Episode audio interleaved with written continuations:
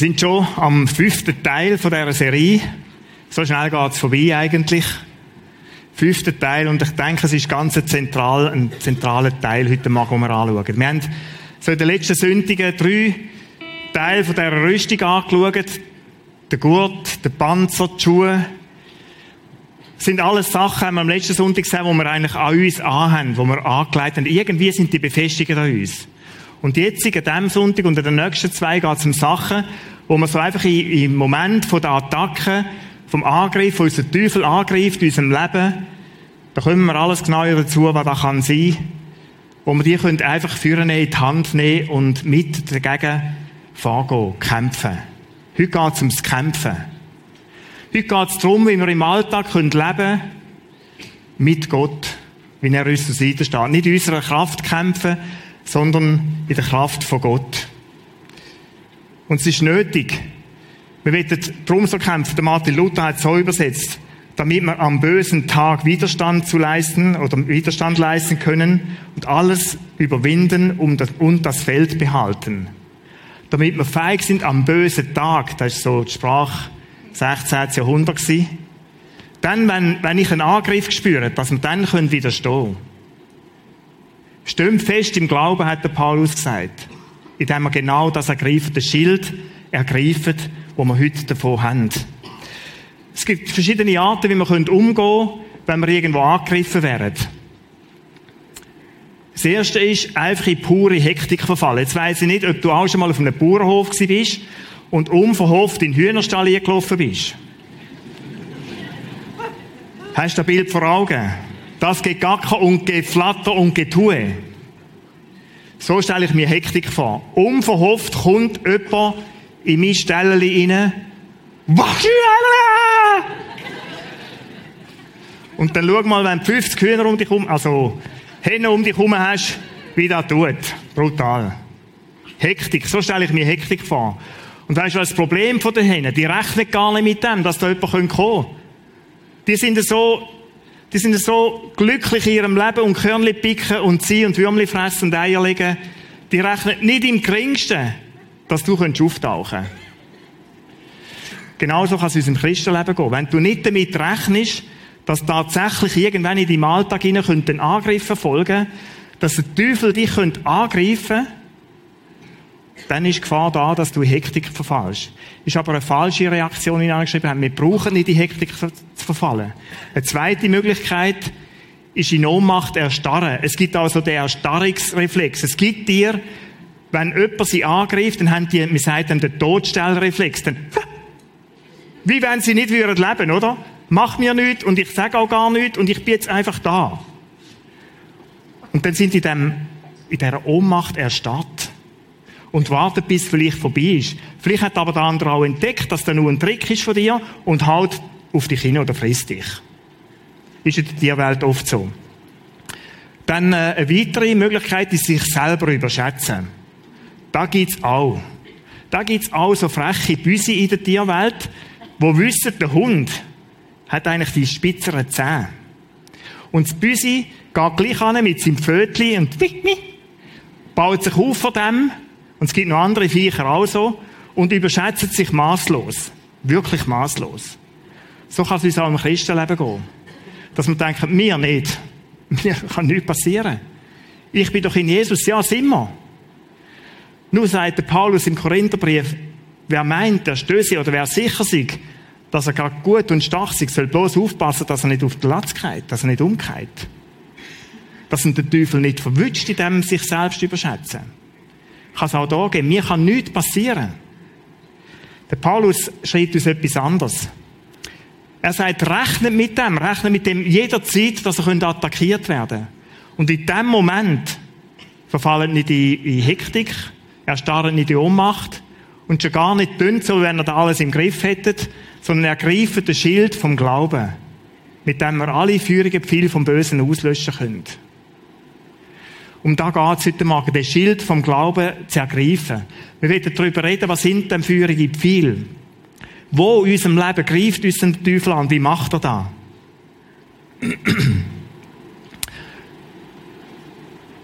Ich bin im Moment und will schnell einen Moment stehen bleiben, damit ihr alle feurigen Pfeile des Bösen auslöschen könnt. Das ist nicht irgendwie eine Möglichkeitsform. Vielleicht gelingt es dir. Sondern nein, das ist so. Wir können den Schild ergreifen, den wir heute davor haben. Und dann ist die Verheißung, wo der Paulus schreibt, du wirst Sieg haben. Du wirst Sieg haben. Ich bin sehr vorsichtig, mit so Sachen zu sagen. Aber ich bin überzogen und da macht mich heute Morgen darum auch so glücklich. Ich habe mich so gefreut auf die Predigt. Es ist, der Sieg ist vollbracht, Leute. Kolosserbrief haben wir ganz am Anfang angeschaut. Der Teufel ist besiegt. Der versucht nur noch, ist am Mützel, dich zu attackieren um mich. Aber wenn wir das Schild vom Glauben in der Hand haben, dann werden wir Sieg haben. Du mit Gott zusammen. Was für eine Zusage. Was sind denn so feurige Pfeile? Wenn wir vielleicht zurückversetzen in die Antike, und wir kennen so die Römerfilme und was da alles gibt, Gladiator und wie die alle heißen, die feurigen Pfeile, die haben eine unheimliche Wirkung. Das sind nicht die normalen Pfeile, wo man so auf einen Mann abschießt oder auf eine Frau und denkt, pum, kein dumm. Mit feurigen Pfeil versuchst du etwas anderes zu bewirken. Hinter die Linie zu kommen vom Gegner und dort etwas in Brand stecken. Das ist das Ziel. Und das Bild, das Paulus da braucht, meint ich, hat er nicht umsonst gewählt. Der hat auch sonst, der hat viel auch kennt. Aber er schreibt von feurigen Pfeil. Feurige Pfeil, die etwas können, in mir und in dir in Brand setzen. Und ich denke, wenn wir das übertragen auf unser Leben, dann denke ich in unseren Gedanken. Das ist ein Ziel, das wir nachher anschauen. Da kann ich Gedanken bei uns etwas in Brand setzen, in unserer Psyche kann er etwas in Brand setzen. Er kann in unserer Fantasiewelt etwas in Brand setzen. Da sind wir speziell angreifbar, verwundbar. Feurige Pfeil ist auch etwas, was mit Antiken nicht permanent einfach abgeführt hat. Da wärst du irgendwann ausgeschossen gewesen, sondern sind periodisch gekommen. Musst, wenn du kannst mal so eine Schlacht anschauen. Ich habe auch so ein bisschen geschaut jetzt auf die Vorbereitung an. Dann sind die so ein bisschen marschiert auf eine Burg zu und plötzlich, oh Wunder, pff, haben die wieder geschossen. Also das kommt periodisch. Dann, wenn du denkst, jetzt mache ich einen Schritt vorwärts, vielleicht ist es auch im geistlichen Leben so, im Leben mit Gott, oder in unserem Leben ganz allgemein, dass, puh, kommt wieder eine Attacke. Und wird etwas in dir in Brand setzen. Und in mir auch. Achtung, Angriffe sind immer und jederzeit möglich. Und es ist so, wie ich es gerade vorher gesagt habe, oft, wenn wir denken, jetzt geht es mir eigentlich Vögel, jetzt ist mir Vögel wohl, es geht mir sehr gut, und mir ist so, und ich bin mir bewusst, dass es morgen vielleicht anders könnte sein. Pass auf, vielleicht kommt dann die nächste Attacke. Vielleicht kommt sie gerade dann. Und manchmal ist es so, wenn du es unverhofft, wenn du nicht daran denkst, wenn du denkst, jetzt, jetzt bin ich eigentlich so gut, jetzt geht es mir so gut, dass es dann, dass es dann passiert. Seid nüchtern und wachsam. Ich glaube, da, wo der, wo der Petrus im Petrusbrief schreibt, im ersten, hat mit dem zu tun. Im Zusammenhang mit dem brüllenden Leu, sagt er da dort sind wachsam und rechnen immer damit. Einfach damit wir nicht so wie die Hühner äh, umgehen. Dass wir nicht so in Hektik verfallen. Und wenn wir wissen, es kann passieren, das ist eines von, der besten Schutzmaßnahmen. Was sind denn so Attacken? Ich möchte das Zielgebiet von unseren Gedanken anschauen, zuallererst.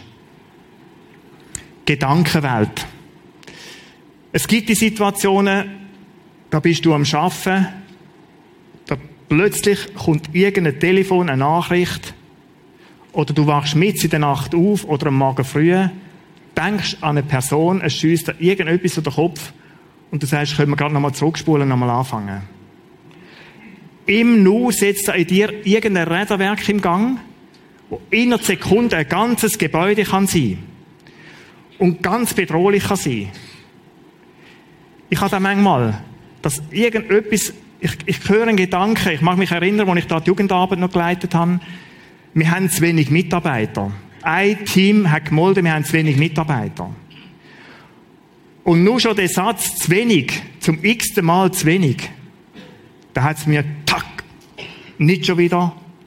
Und dann bin ich auf den Arsch geguckt. Und ich habe manchmal bei uns im Pastorenteam, in der Leitung gesagt, Leute, wir haben wieder zu wenig Mitarbeiter. Und du, was mir oft passiert? Ich habe den Schild nicht für genommen. Ich habe umgeflattert wie ein Huhn. Und habe um, um, um mich herum, mein ganzes Umfeld auch angesteckt mit dem. Wir haben zu wenig, wir haben zu wenig, wir haben zu wenig.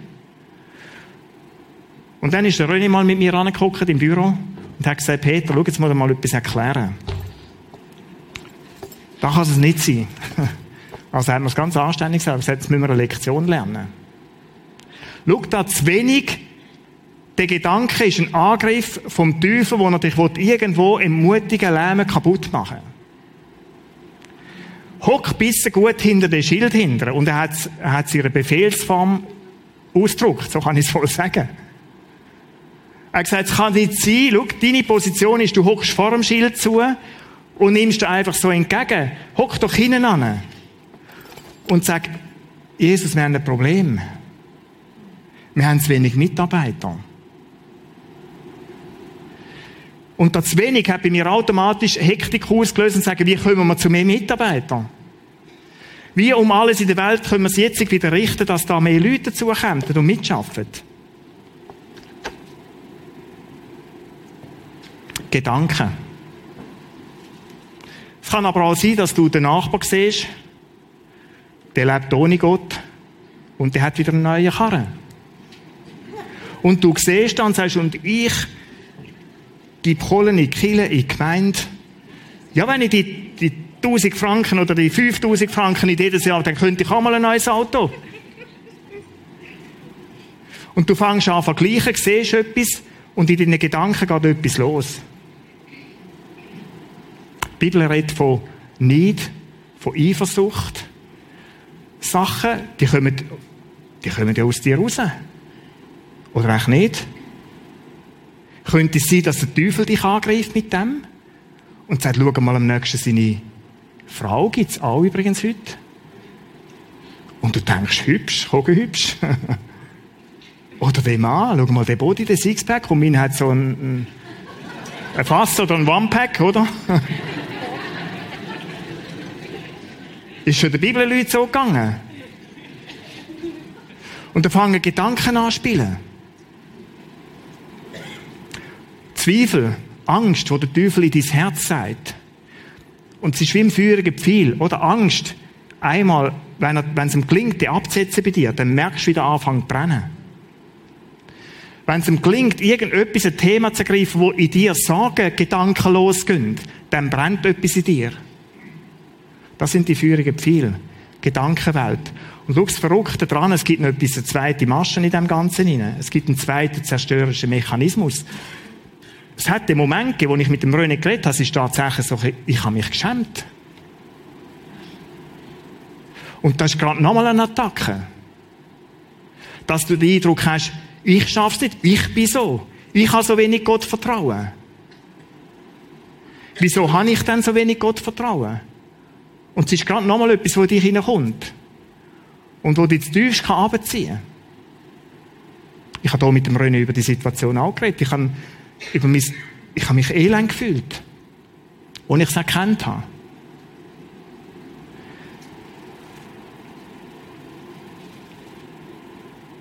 Eine andere Art von Ablenkung oder von Gedanken sind ablenkende Gedanken. Du kannst Zeitung lesen und im Nu schlägst du die Sportseiten auf, mir geht es wenigstens so, oder? Und dann bin ich drinnen. Und dann kann Kette mir etwas sagen, ich bin, jetzt muss ich schauen, und wenn es nur Pumas sind oder irgendetwas, irgendeine, so ein Küngelverein oder so, es interessiert mich einfach. Und es lenkt mich nicht ab, verstehst du?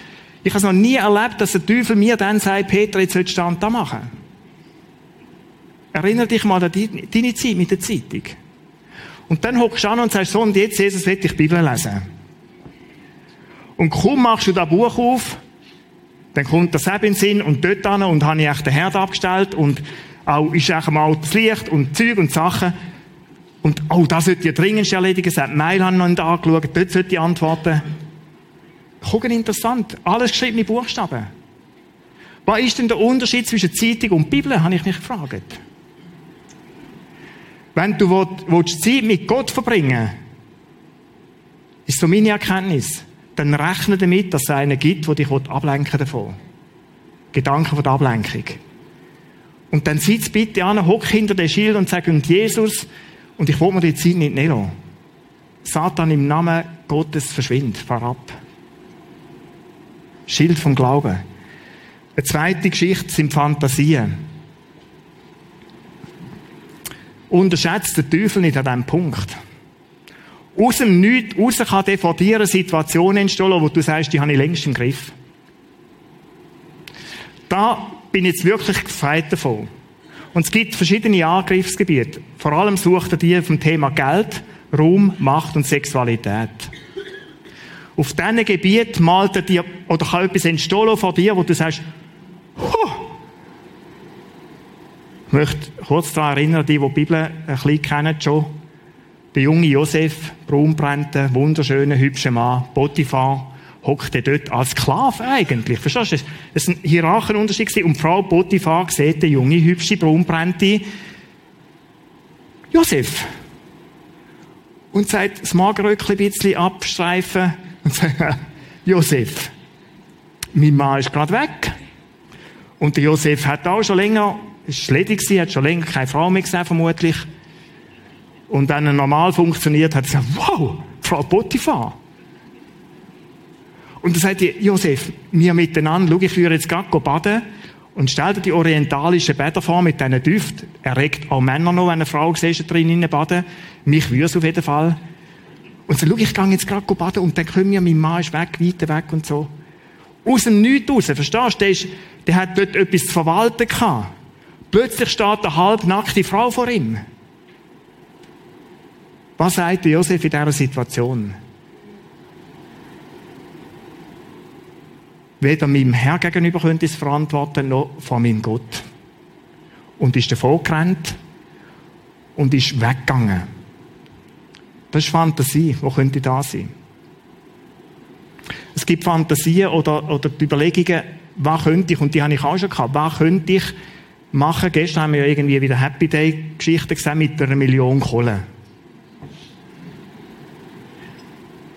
Und es gibt Leute, die haben als Ziel, ich kenne sie, die haben als Ziel, die sagen, und ich habe eines Tages eine Million und krampfen dafür. Achtung, Geld ist etwas Wunderbares und Gutes. Schön zu haben aber es kann dein Herz auffressen. Und da kann der Teufel in dir etwas richtig Geiz oder richtig Habsucht, ist gerade in beide Richtungen möglich, etwas in Gang setzen, wo teuflische Attacken sind. Sexualität, ein grosses Thema heute. Bilder, die von dir auftauchen, du kannst durchlaufen, wo du willst. Du begegnest, ich mindestens, immer wieder so äh, Frauen in ganz anzüglichen Posen auf Plakat, wo du immer wettest. Und will ich normal funktionieren, löst da in mir etwas aus. Und ich muss mich schützen vor dem. Und sage Jesus im Namen von dir, Jesus, das soll keine Macht haben über mich. Schau, an diesem Punkt gibt es eine Eigenverantwortung auch. In dieser ganzen Geschichte mit Fantasie. Du musst nicht alles konsumieren. Du musst auch nicht alles ausprobieren in deinem Leben. Es gibt Sachen, die muss ich gar nicht anschauen. Wir haben jetzt so einen Film, wo so ein Hype ist, oder? In den Zeitungen. Fifty Shades of Grey. Die Frage ist, muss ich den anschauen? Die Sinner sagt, wäre vielleicht noch cool. Und ich habe tatsächlich jemanden gehört, der mir sagt, das ist Kunst. Und Kunst kann gefallen oder nicht gefallen. Ja, vielleicht ist da gerade nochmal eine Verführung. Möchte gar nicht über da weiter so reden, aber du, du entscheidest letztlich, ob du jetzt ins Kino hockst oder nicht ins Kino hockst. Wir haben eine Eigenverantwortung, Leute. Ich möchte etwas vorlesen, wie das funktioniert mit der ganzen Geschichte, mit der Begierde, Leidenschaft, Lust. Jakobus 1. Da schreibt der Jakobus von dem, wie das funktioniert, wie wir funktionieren. Wenn es dem Teufel gelingt, da hinter unsere Mauer hinter einen Brandpfeil zu setzen. Vers 12, ich lese den auch, der ist nicht direkt dazu, aber wunderschön. Glückselig ist der Mann, der die Anfechtungen erduldet. Oder dem widersteht, die andere Übersetzung. Denn nachdem er sich bewährt hat, wird er die Krone des Lebens empfangen, welcher der Herr denen verheißen hat, die ihn lieben. Niemand sage, wenn er versucht wird, ich werde von Gott versucht. Denn Gott kann nicht versucht werden zum Bösen und er selbst versucht auch niemanden. Sondern jeder Einzelne wird versucht, wenn er von seiner eigenen Begierde gereizt und gelockt wird. Und wie wird unsere Begierde gerockt und gereizt? Durch Bilder, durch Situationen, die plötzlich vor dir auftauchen, vor Möglichkeiten, die du hast. Durch da wird deine Begierde, deine Lust, deine Leidenschaft wird in Brand gesetzt. Danach, wenn die Begierde empfangen hat, gebiert sie die Sünde. Die Sünde aber, wenn sie vollendet ist, gebiert den Tod. Und schau, das ist letztlich das Ziel, das der Teufel hat. Das ist das ureinzige Ziel, dass du da den Pfeil in dir brennen lässt, dass da etwas in Gang kommt, wo höchst zerstörerisch ist. Auf all diesen Gebieten. Die Frau Potiphar hat dem, dem Josef Macht versprochen. Die hat ihm versprochen, mit ihr jetzt eine wunderschöne Nacht zu haben. Die Katastrophe, die daraus entstanden ist, von der hat niemand geredet. Und es hat diverse Dimensionen gehabt. Die eine wäre für Josef selber gewesen. Und die andere wäre für sein Umfeld gewesen. Und er hätte nicht können dem Mann sein, wo er war, in seinem Leben. Wenn er da den Fehler begangen hätte, wenn er den viel irgendwo in seinem Leben geduldet hätte. Das dritte Ziel, Angriffsziel ist Psyche. Das ist ein Ort, da sind wir speziell verwundet, hängt näher mit den Gedanken zusammen und manchmal bauen sie auch aufeinander auf. Wie greife ich einen Menschen an, wenn ich ihn mit der Psyche, wenn ich der Psyche verletzen will? Philomena Franz, die wir auf dem Flyer haben, 8. März da im Gottesdienst. Das ist vielleicht die schlimmste Form. Verfolgt sie im Namen Jesu Christus, wie sie, Jude, wie sie Jüdin war gefoltert zu werden, bis aufs Äußerste und wissen nebenzu, werden Hunderte pro Tag in den Ofen hineingeworfen und verbrannt. Wir kennen das bei uns gar nicht so, aber ich habe diese Woche einen Artikel gelesen im Idea-Magazin. Verfolgung von Christen hat weltweit massiv zugenommen. Leute, das sind wie du und ich Menschen, die an Jesus Christus glauben. Wo der Teufel aufs Massivste angreift mit einem Ziel, mit einem Ziel, dem Gott abzusagen. So wie es kommt, sagen, also gut, dann verzichte ich auf das. Und die Bibel redet von dem in der Endzeit, bevor Jesus wiederkommt, dass genau diese Sachen massiv werden zunehmen. Immer mit dem Ziel, dich und mich von Gott wegzuziehen. Wir erleben da vielleicht in anderer Form bei uns, aber es gibt es auch. Das Mobbing gegen Christen. Ich habe am letzten Sonntag erzählt von dieser Person, die da in der Stadt Rapperswil eine Anstellung nicht bekommen hat, weil sie zu der Kirche im Prisma gehört. Es gibt keinen anderen Grund wie den. Musst du dir das vorstellen? Das ist nicht irgendwo, das ist unsere Stadt. Leute, und das mag mich. Das mag mich für so Leute, die das erleben müssen. Es gibt es an Arbeitsplätzen, dass du nicht verfolgt wirst, weil du Christ bist. Ausgrenzung. Du wirst zu gewissen Sachen gar nicht eingeladen, weil man weiß, du bist Christ. Und das ist jetzt schön nett, nicht mit dir zu sein. Ich habe es letztens erlebt, bei uns in der Sportkommission haben wir eigentlich einen ein Abend kam und gesagt, dann komm, wir gehen essen. Dann sind wir auf Zürich und Nacht essen, dann kommt irgendwann um halb elf ein auf die Idee und sagt, du, jetzt könnten wir noch in einen Füllikeller gehen. Aber du bist ja Pfarrer, gell, das ist nicht für dich. Ich habe gesagt, ja, das ist nicht für mich. Da komme ich nicht mit. Entschuldigung allen Frauen, die den Ausdruck vielleicht das erste Mal hören, aber so redet man manchmal drüber, wenn es von Puff redet oder, äh, oder von so Sachen.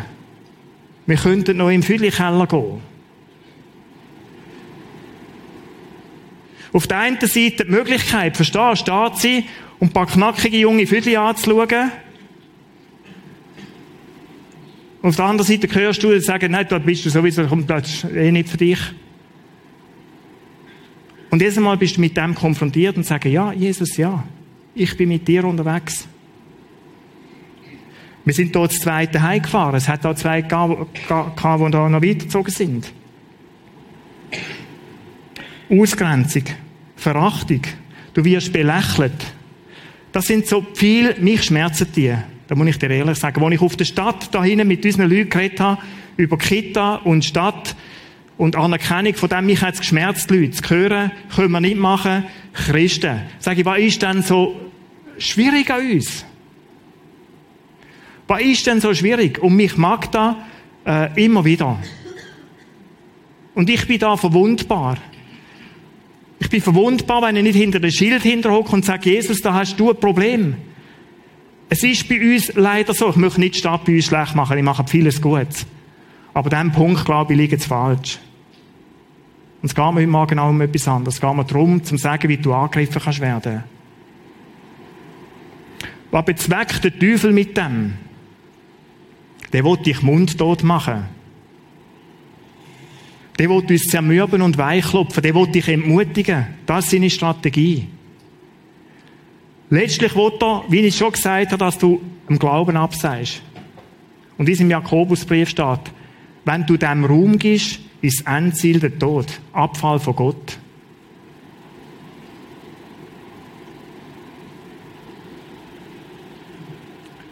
In diesen Situationen, wenn wir da angegriffen werden, sagt der Paulus eins Leute, es ist so, rechne mit dem, rechne permanent mit dem und dann mach eins, ergreif den Schild vom Glauben. Ergreif den Schild vom Glauben. Und was das heisst, möchte ich jetzt im nächsten Teil anschauen. Wie kann ich denn den Schild vom Glauben ergreifen? Wie gehe ich dann im Alltag vor? Der Schild, wir haben da zwei, drei Ausführungen. Der Schild hat auch nicht ausgesehen, wo der Paulus fragen hat, wie der da, sondern da ist so ein Kind, haben die oben, ich habe ihn jetzt nicht abgenommen, an den Kind gelassen. Die haben so einen, einen viereckigen äh, Charakter, ich kenne da aus, aus äh, Fernsehsendungen oder Filmen so. Die sind etwa 1,20 Meter, 20 Meter 30 hoch gewesen, fast mannsgroß, muss man so sagen, und 75 Zentimeter breit. Und es gibt die Filme, wo die wie, wie Schildkröten, oder so hat man dieser Formation gesagt, hinter diesen Schildern hocken. Von oben Schilder, von vorne Schilder, und dann die können viel abführen, wie sie haben wollen, das war eigentlich Ruhe gewesen. Das war nicht so ein Schild wie da, da, oder, wo du irgendwie im Schwerkampf vielleicht brauchst, dass du noch mobil bist, sondern hinter dem Schild hast du dich können verstecken. Da hast du hinten runterhauen und, und wirklich dahinter sein. Das war die Idee von dem und das das Bild, das der Paulus vor Augen hatte. So ein Schild in dieser Größe. Wie kämpfe ich mit dem Schild? Was heisst das Schild hochheben? Geschichte vom Abraham, ganz kurz. Als Gott Abraham versprach, dass er zum Vater vieler Völker werden würde, glaubte Abraham ihm und er hielt an der Hoffnung fest, obwohl es hoffnungslos schien. Was ist denn so hoffnungslos gewesen? Der Kerl ist 100-jährig Der hat gar kein Kind mehr zeugen Und seine Frau Zara ist gerade auch um den Alter herum Es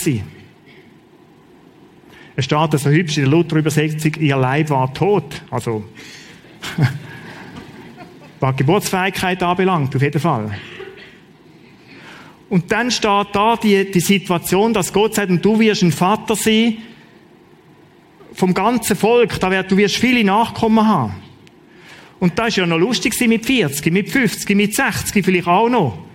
Und mit 80 ist es schwieriger geworden, mit 90 noch schwieriger. Und mit 100 hat das Teufel oder der Teufel da schon viele geschickt und gesagt, du Abraham, das ist eine Lachnummer.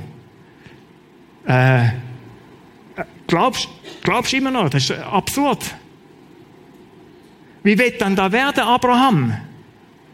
Stell dir da mal vor, du Hunderte, schau mal deine Frau an. Geht doch nicht mehr. Ist doch hübsch, wenn ihr einander irgendwo noch einen Tank jetzt Nacht im Bett. Aber mehr geht da nicht mehr. Und du willst Vater sein von so einem riesigen Volk. Du kannst die Geschichte vom Noah nehmen. Wo sollte ein Schiff bauen? Und rundum sagen, spinnst du eigentlich? Wo siehst du Wasser? Hat nicht einmal einen See da. Doch, Noah, bau das Schiff. Aber Noah, tickst du noch richtig? Du machst dich zum Gespött. Beim Abraham genau dasselbe. Wir können es vielmal sehen in der Bibel, dass Leute so unterwegs sind mit Gott. Und da kommen die Attacken schon. Was hat dem Abraham geholfen? Wieso hat er an dieser Hoffnung festheben Vers 20. Abraham zweifelte nicht und vertraute auf die Zusage Gottes. Ja, sein Glaube wuchs sogar noch. Musst du dir das mal vorstellen, mit Hunderten ist dem sein Glaube noch gewachsen. Sein Glaube wuchs sogar noch und damit ehrte er Gott. Er war vollkommen überzeugt davon, dass Gott das, was er versprochen hat, auch tun kann. Weißt du, was er gemacht hat, anders gesagt? Er hat gesagt, da drinnen redet Gott. Und da ist Gottes Wort. Egal, was du sagst, Teufel, ich glaube an das. Das ist meine Grundlage. An dem habe ich fest, egal, was du jetzt gerade schüsselst und bümperlisch. Das klingt jetzt vielleicht ein bisschen verrückt, aber so stelle ich mir das genau vor. Die hat das Schild hochgehoben und gesagt, und da heißt letztlich ein Schild hochheben. Schau, ich hebe an Gottes Zusagen fest.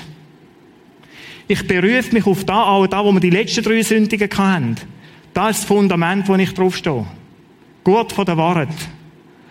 Schau, Teufel, da, wo du erzählst, wo du mir jetzt willst, vergiss es. Ich berufe mich auf da da. Und da hat Bestand. Bis in alle Ewigkeit. Da ist die Wahrheit die Grundlage. So hat Abraham gekämpft.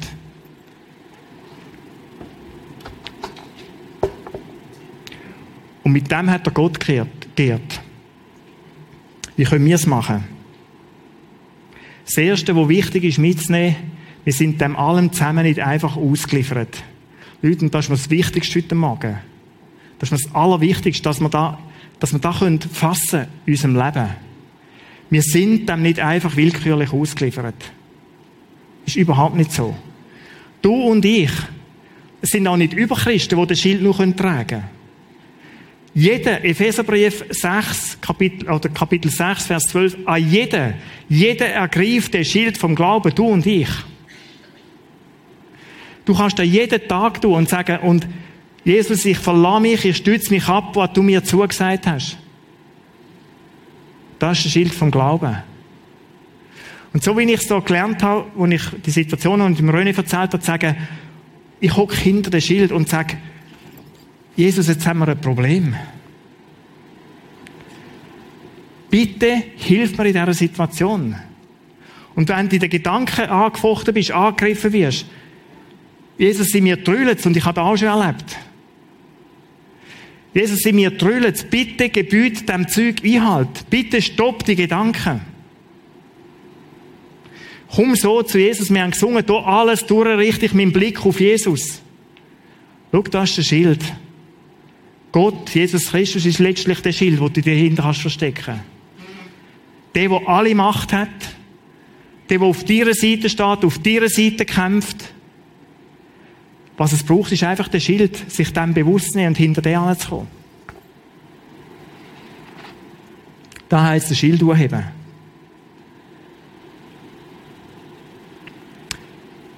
Psalm 119. Bei dir, Gott, finde ich Zuflucht. Nicht vor der Sonne, nicht vor wilden Tieren, nein, vor dem, wenn mich der Teufel angreift. Du bist der Schild, der mich schützt. Ich setze meine ganze Hoffnung auf dein Wort. Ich verlasse mich hundertprozentig auf das, was du sagst. Das ist der Schild. Nichts anderes soll mir etwas antun. Niemand soll mir etwas anderes sagen wie da.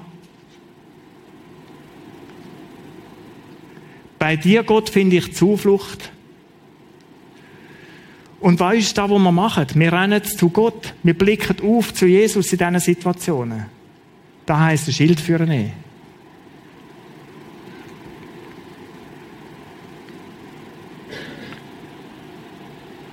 Sorry. Oh, jetzt ist, ein, jetzt ist die falsche äh, PowerPoint drauf. Mach nichts. Ich habe heute Morgen vom Dani ein wunderschönes Bild bekommen. ein wunderschönes Bild bekommen. Hat er mir noch geschickt, morgen so um die Seite herum eine Karikatur. Aber es bringt jetzt auch nicht, wenn ich sage, jetzt bin ich als fest im Programm hinein, sorry. Aber es war wunderschön, wie da ihre Karikatur einer unter dem Schild hockt, fröhlich sein Leben lebt und oben kommen die Pilzflüge. Natürlich bist du im Moment, genau, super, danke. Danke vielmals, genau. Hat mir einfach gefallen, so morgen um 7 die Aufmunterung. Setzt den Glauben als einen Schutzschild ein, um, feurige, um die feurigen Pfeile des Satans abzuwenden. Und du, so lebe ich mein Leben und da erfüllt mich mit Freude, auch wenn es zwischendurch manchmal auch wieder wirklich hart ist. Aber ich bin mir da bewusst, ich habe da gelernt in meinem Leben und will es weiter lernen. Wir haben das Schild bekommen, zum so drunter laufen, wie es auf dem Bild ist, oder das Schild vorne anzunehmen und zu sagen, hinter dem lebe ich, gestalte ich mein Leben. Wunderschön. Der David, und mit dem wird ich schliessen, das ist ein David seine Erfahrung und die Erfahrung darfst du und ich auch machen. Der Herr ist meine Stärke und mein Schild. Letztlich ist es Gott, ist es Jesus, wo mein Schild ist. Auf ihn habe ich vertraut, darum wurde mir geholfen. Sagt der David.